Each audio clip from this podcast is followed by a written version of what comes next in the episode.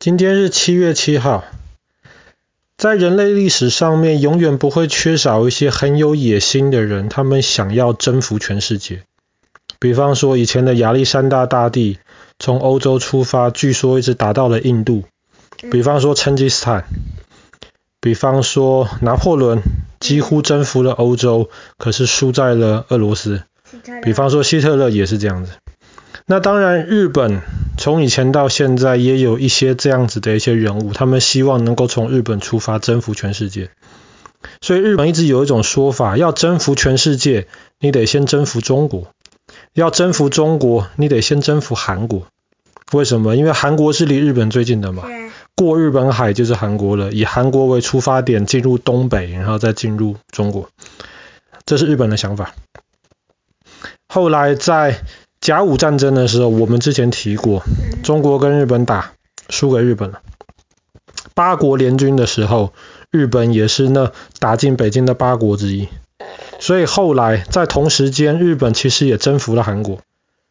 所以日本的一步一步的这样子，先进入了韩国了，然后透过了八国联军之后，日本也开始进入了中国东北。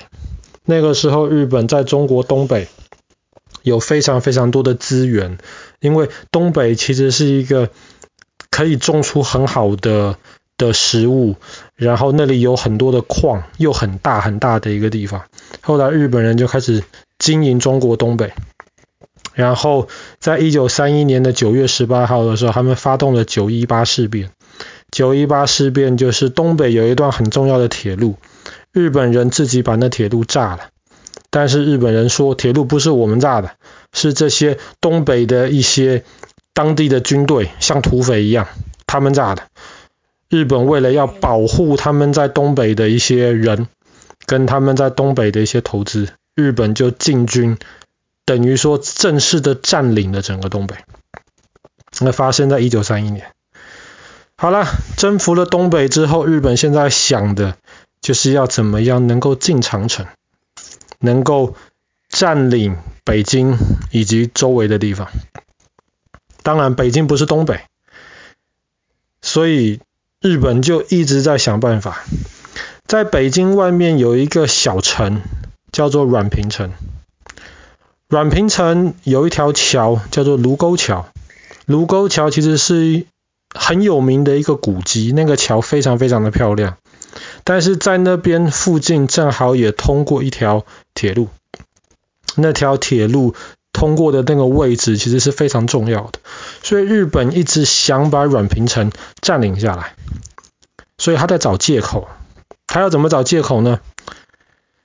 他们那个时候日本的军队就常常在宛平城外面，大概有几千人，他们就常常在那边演习，在那边训练。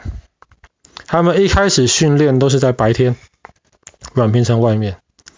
可是到一九三七年的时候，他们越来越常在晚上来训练。你知道白天跟晚上训练的差别在哪里？就是晚上不会有人看见，然后觉得你要攻打。没错，在白天训练大家都看得到，守在宛平城里面的那些中国士兵也看得到，他就知道你到底是在训练，还是你要趁机攻打宛平城。可是晚上训练的话，很多时候你就看不出来。一直到一九三七年的七月七号，今天，日本傍晚继续在宛平城外面训练，训练训练训练，忽然他们说有一个士兵迷路了，走失了，我们找不到了。所以日本人当时就要求要进入宛平城里面。他们怀疑这个士兵可能是被中国士兵绑架了，要进入宛平城里面搜，把这个士兵救出来。晚上了，阮平城防守的那些军队说不可以，而且没有士兵进来。日本人就很生气，一直说我们要进去搜，我们要进去搜，一定是你把他们藏起来。然后那个时候，日本在外面训练的那些士兵打电话给他们的长官。他们的长官就说：“你们中国士兵不让我们进软平城搜是吧？快点哦，再给你们一点时间考虑哦。你们再不让我们进去搜的话，我们就用炮直接把软平城打下来。”就在这个时候，那个走失的日本士兵找到了。本来这件事情就应该这样子结束了，对不对？可是根本没有结束，因为这件事情根本就是一个借口。日本就是要用这个事情当做一个借口，挑起跟中国之间的全面战争。所以，即便士兵已经回去了，到了七月八号凌晨，日本下命令说：“你们守软平城的这些中国士兵，你们太不给我们面子了，太不听话了。现在我们日本军队命令你们从宛平城撤退，这个城给我们。那你说在里面防守的中国军队能够接受这个条件吗？不可能，不可能啊！”先对啊，这是我们自己的国家，我们自己的城市，我们自己的军队，更何况你们的那个借口，你们的那个士兵已经找到了，跟我们没有关系啊。所以当地防守的中国士兵说不，就是这样子的一个借口，日本决定攻击宛平城。当然软呃软平城很小，而且那个时候日本军队不管是训练上面，还是他们的设备上面。都比中国的军队好太多。那个时候，日本的军队，他们手上都有那种枪啊，还有那种炮。那个时候，整个中国在北京附近的那些军队，总共只有几十支大炮诶。日本是几千支啊，没有办法比的。所以软平很快被打下来了。既然宣战，北京跟天津没有两个礼拜也被打下来了。皇帝逃走。这是安皇帝没有，那个时候没有皇帝，那个时候是中华民国啊，中华民国的首都在南京啊，当然北京还是一个很重要的一个地方，所以大家称这件事情叫做七七事变。一九三七年的今天，七月七号，卢沟桥附近发生的这个事情，就开始了日本全面侵略中国的战争。在这里，我们要想一想，日本已经占领了东北了，现在日本又占领了北京跟天津的这些地方了。中国的地形是这样子，北边平，南边比较不平，而且很多水，过了长江之后，很多大的河流、小的河流。中国的东边平，西边很多山。我问你，如果如果中国跟日本打仗，中国除了人多之外，武器不如日本，训练不如日本，中国怎么跟日本打仗？这是在山里面吗？没错，没错，没错。那个时候日本有坦克车了，你如果在又平又没有水的地方跟日本打仗，很快就输光了。那个时候。中华民国的总统是蒋介石，蒋介石其实心中很清楚，在卢沟桥事变的时候，其实蒋介石还跟共产党的毛泽东在打仗。